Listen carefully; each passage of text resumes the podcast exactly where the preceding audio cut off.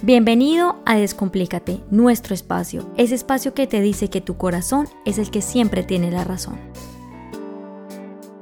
Hola a todos y bienvenidos a un nuevo capítulo de Descomplícate. Mi nombre es Angie Pérez y hoy vamos a hablar sobre los juicios de valor. Sí, estos que se han convertido en el arma más poderosa para defendernos de lo que consideramos desagradable o inapropiado, e inclusive para expresar absolutamente todos nuestros desacuerdos.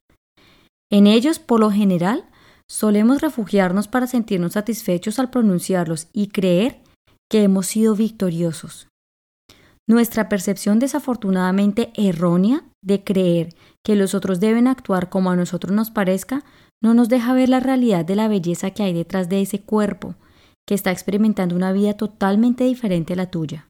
Desde su realidad, que para su conocimiento es la forma correcta de hacer lo que a él le parezca, cada quien tiene una forma y modo de vivir, cada quien percibe y explora el mundo según sus pasiones que son únicas de su propia esencia y ser.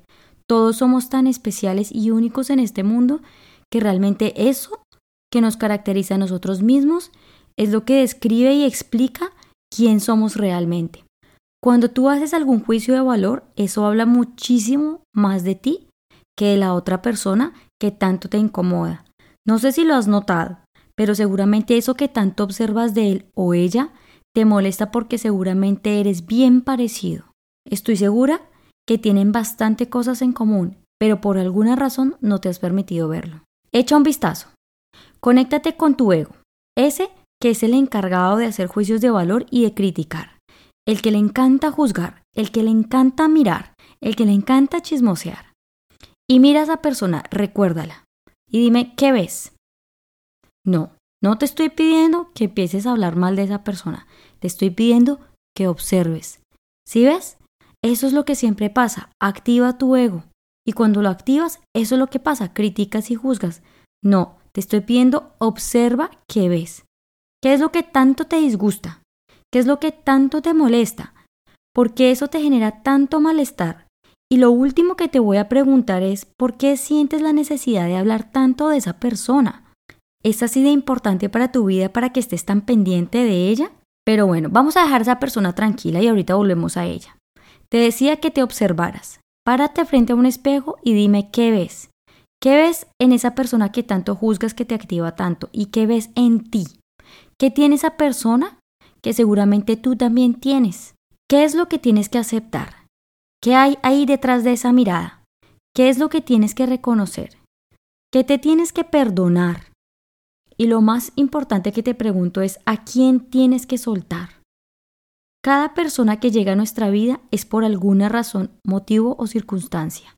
Y simplemente tienes que observar y aprender lo que esa persona te trae. Agradece que esa persona está en tu vida independientemente de la forma como esa persona actúe. Permítele y déjala que viva su vida como ella considere. Es la vida de ella y no la tuya. Tal vez porque no intentas ayudarte a ti mismo para que le puedas ayudar a ella y para ayudarla es más sencillo de lo que crees. Los juicios de valor se han creado simplemente porque consideras que la vida tiene un deber ser y forma exacta de ver, escuchar, oler, hablar y actuar. Pero no es así, porque eso simplemente se ha construido a través del tiempo según tus experiencias únicas e irrepetibles que únicamente, vuelvo y repito, son tuyas, creando así tu propia realidad que es muy distante y diferente a la del otro. Y es aquí por donde puedes empezar a ayudar. Haz de cuenta que la vida es como un género musical, haz de cuenta que es como la salsa. Tú tienes muy claro que para bailarla hay unos movimientos específicos, pero todos la bailamos diferente.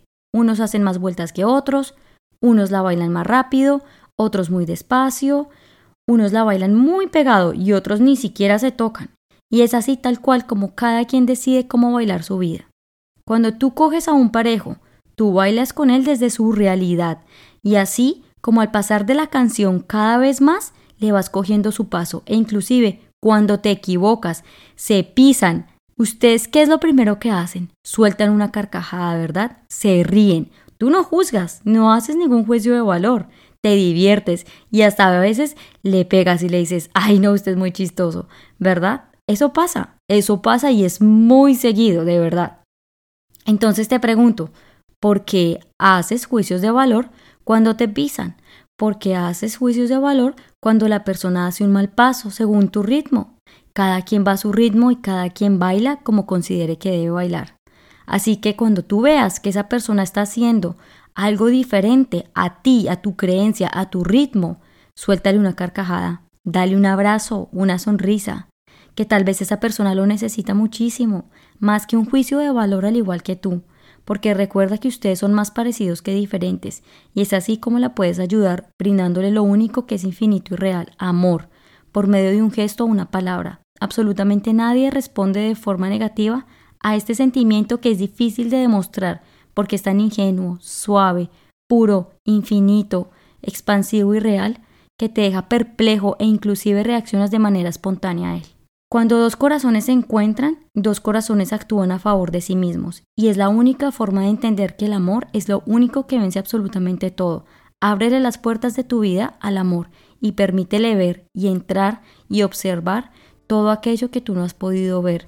Dale un abrazo a esa persona que más lo necesita, porque así como tú, cuando está en momentos difíciles, necesita más de tu corazón y de tu amor que de un rechazo o un juicio de valor.